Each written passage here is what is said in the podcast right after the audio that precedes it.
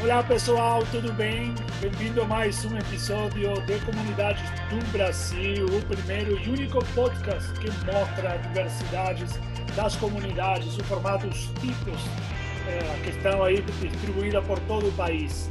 Hoje é o dia que eu convido a Bia, essa menina inspiradora que, que já, me, já me ensinou muito e me ensina. Eh, Bem-vinda, Bia, tudo bem? Obrigada, Amy. Que honra estar aqui nesse podcast tão pioneiro e com um assunto tão importante. Estou muito feliz de estar aqui. Obrigada pelo convite. Adoro falar sobre esse assunto com uma companhia maravilhosa. Que legal, Bia. Então, vamos lá. Primeira pergunta, Bia. Qual é a sua comunidade? Boa. É, eu acho que é engraçado, a gente até como está falando bastidores antes, no passado, a gente achava que comunidade, a gente ligava muito à periferia, né? A periferia social, zonas de, de risco, vulnerabilidade social. Sua comunidade é muito mais que isso, eu aprendi com você, né, Amy? Você me ensinou muito. E quando a gente fala de comunidade, de comunidades, periferia, é isso que a gente fala quando eu conto da minha história. Eu sou fundadora da ONG Olhar de Bia, é um trabalho que existe há 14 anos aqui em Guarulhos. Temos um foco na educação já impactamos mais de 160 mil pessoas. E o Olhar de Bia é uma ONG constituída de pessoas que têm o mesmo interesse, que é fazer o bem, ajudar o próximo. A gente, nesses anos, nossos focos são os jovens e crianças, temos voluntários na ONG, atendemos tanto os pais quanto a escola, as escolas. E temos, graças a Deus, temos pessoas junto com a gente que fazem a diferença, que acreditam no nosso sonho. E a gente sabe, Amy, que não fazemos nada sozinhos. E por isso, por mais que a gente tenha essa grande penetração na nossa cidade, são 14 anos no social, temos bastante projetos, a gente sentia que aqui em Guarulhos as ONGs não se conversavam, não só em Guarulhos, mas infelizmente no Brasil e no mundo.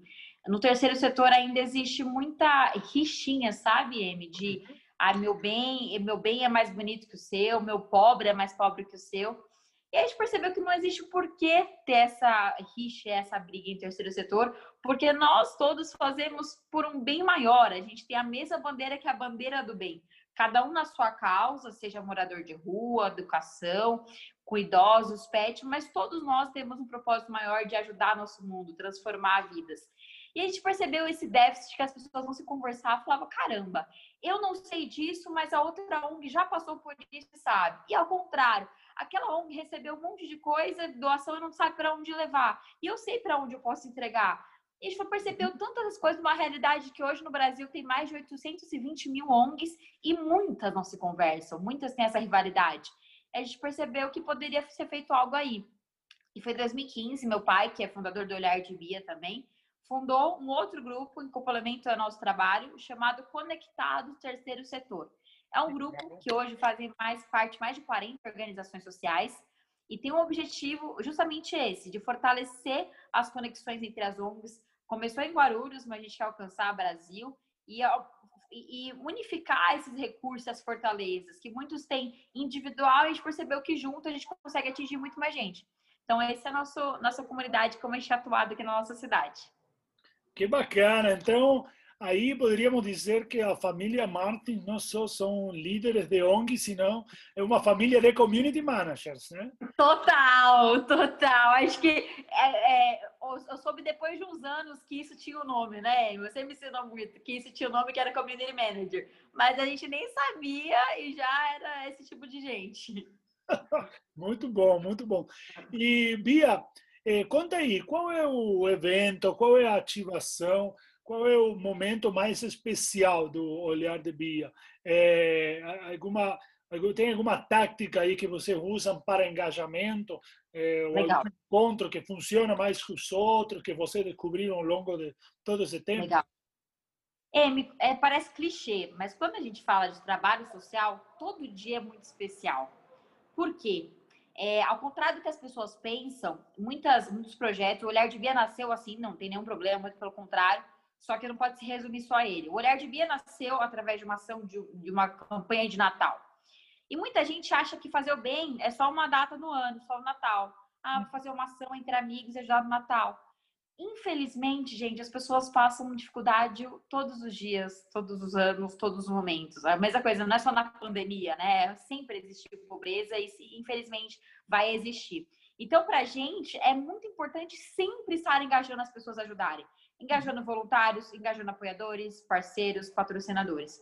A gente, nossa estratégia hoje, né? A gente usa, claro, das redes sociais, a gente agora nós como ONG tem sido um desafio a gente entrar para online, mas estando cada vez mais, fazendo desde conexões por vídeo, WhatsApp, usando as redes sociais, mas a, acho que a, a nossa forma de estar junto é sendo transparente, engajando, mostrando o nosso trabalho, seja por Instagram, seja por WhatsApp, mas mostrando aonde a gente está chegando, de qual forma e como as pessoas podem ajudar. Eu acho que é isso que a gente está aprendido para deixar claro como as pessoas podem fazer parte do nosso, nosso trabalho. Mais do que falar o que a gente está fazendo, é deixar claro, olha, você pode ajudar doando, você pode ajudar contribuir, doando é, um valor financeiro, pode ajudar doando recursos, uma, uma comida, um material de, de, limpeza, e você pode ajudar se voluntariando. Como? Compartilhando suas redes sociais, se voluntariando em ações pontuais que a gente está fazendo. Então, acho que é essa forma de deixar sempre ativo como a pessoa pode ajudar, sempre lembrar ela, é o que faz o olhar de Bia se manter viva. Uma ONG feita de voluntários, não temos colaboradores ainda,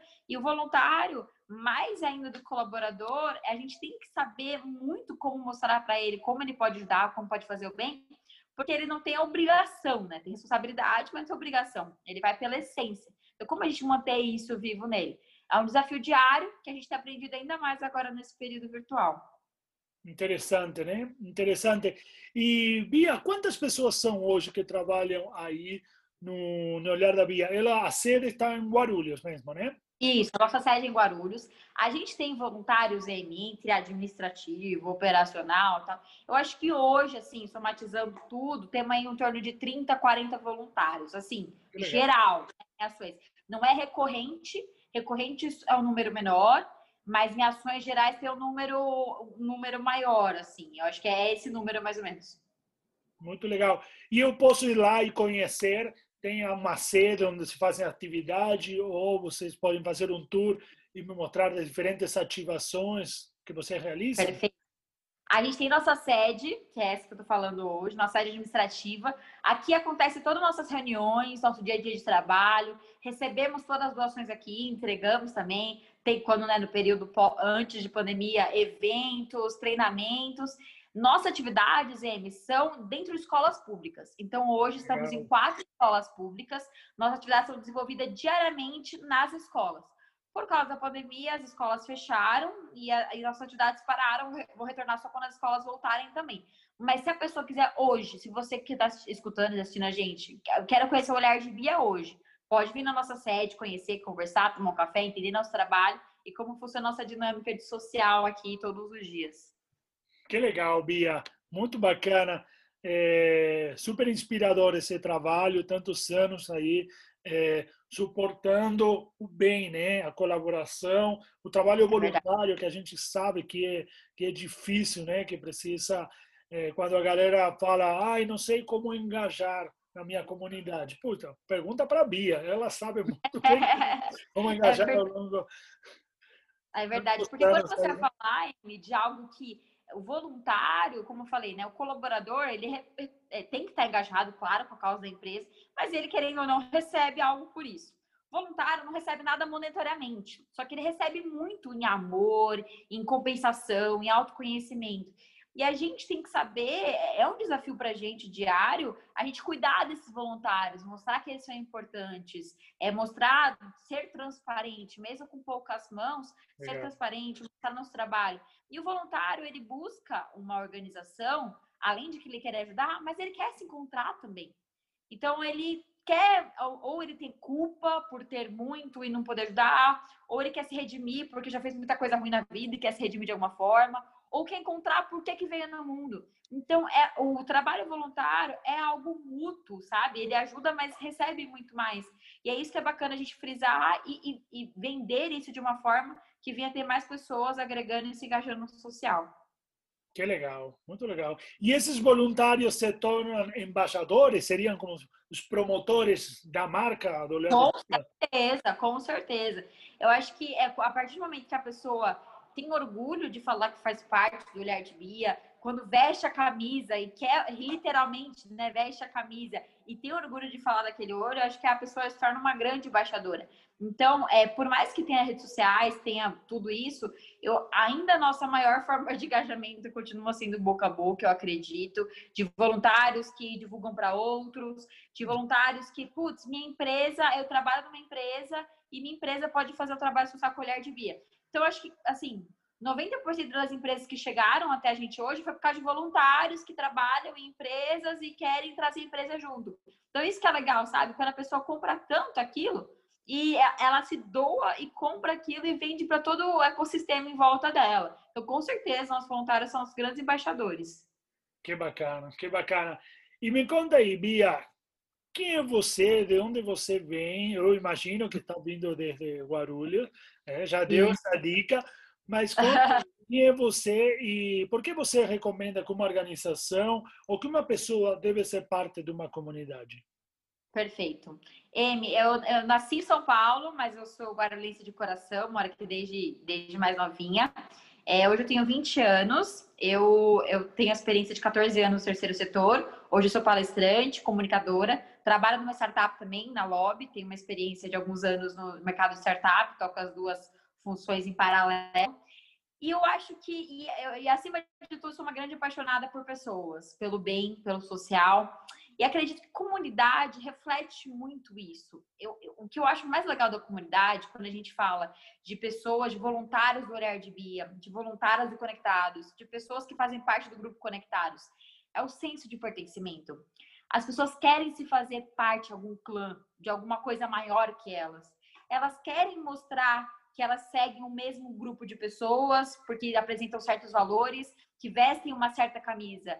Querem sentir numa família, de fato. Uhum. Não, não por nem, nem do que elas podem, é, é, nem que elas podem sugar daquilo, não é nem isso. Mas para elas é importante, para elas verem o quanto que é fundamental a participação e o trabalho delas. Então, acho que em qualquer cenário, seja uma organização social, uma organização corporativa, uma organização religiosa, é uhum. importante que exija esse grupo de pessoas que se integrem e façam parte de algo maior. As pessoas precisam se sentir pertencentes. A partir do momento que elas se sentem pertencentes de algo maior, elas têm mais zelo, elas têm mais cuidado e elas têm mais paixão.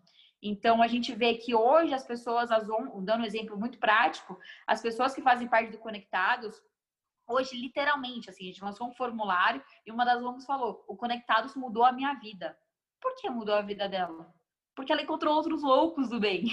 Ela encontrou outras pessoas que fazem trabalho social, que se dedicam da mesma forma que ela. E talvez uhum. por muito tempo ela achou que ela era doida, que ela era sozinha, que não tinha ninguém para trocar e fazer o bem com ela, mas tem muita gente. Isso da mesma forma de outros né, outros 500 mil assuntos e vertentes que existem. Então é muito importante, sabe? As pessoas querem se fazer parte de algo maior e eu acho que essa que é a importância das comunidades.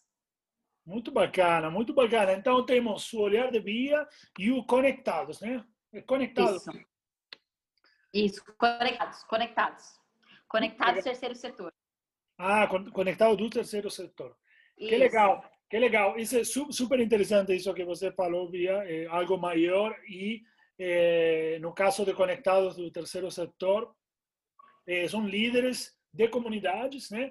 Líderes de, de ONG, nesse caso, é, que eles precisam compartilhar as dores deles e, e é isso. Eu não sou o único louco que está solta por aqui tentando fazer o bem ou querendo impactar Total, as pessoas. É Porque é um trabalho muito árduo, assim, você falar de fazer. É, quantas ONGs que a gente conhece que transformam, literalmente transformam vidas com pouquíssimos recursos, pouquíssimas pessoas apoiando. Então, a vontade de desistir é algo diário, de verdade, é algo diário, não é não é um desafio tranquilinho ser terceiro setor no Brasil. Só que quando a gente vê outras situações de pessoas e movimentos e organizações que estão na, no mesmo barco, fala: caramba, eu tenho força para continuar, não estou sozinho. Ele pode me ajudar, ele pode me ajudar e vamos juntos que a gente consegue um corpo maior. Então isso é legal, sabe? Acho que é muito da empatia, muito do, da compaixão. A comunidade traz isso. Comunidades motivam também, né? nos ajudam. Com certeza. Com certeza, com certeza. É o alicerce para muita coisa. Que legal, Bia. Muito obrigado. Chegamos no final desse curtinho podcast, essa gravação bem enxuta, mas essa é a ideia, mostrar as comunidades, mostrar os líderes dessas, desses grupos, dessas pessoas que inspiram, eh, que transformam, eh, que ajudam, que motivam. Eh, obrigado, Bia, obrigado por estar aqui, por compartilhar a sua história.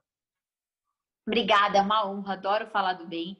E, gente, façam parte de, de, comunidades, participem de comunidades, alguns assuntos que vocês têm interesse. E mais do que fazer parte, eu acho que já que você ainda não encontrou nenhuma, ou está na sua empresa, não existe, seja você o líder das comunidades, seja você o community manager. É, às vezes pode ser um trabalho maior, pode ser uma dedicação maior, mas você vai, ver que no final você vai estar sim transformando a vida de muitas pessoas, porque muitas pessoas estão perdidas, não conhecem gente, podem ajudar e fortalecê-las e você pode ser essa pessoa. Então, adorei o papo, muito obrigada, é uma honra estar aqui. Bora fazer o bem. Boa, bora fazer o bem. Muito obrigado, Bia. Valeu, pessoal. Beijo. Tchau.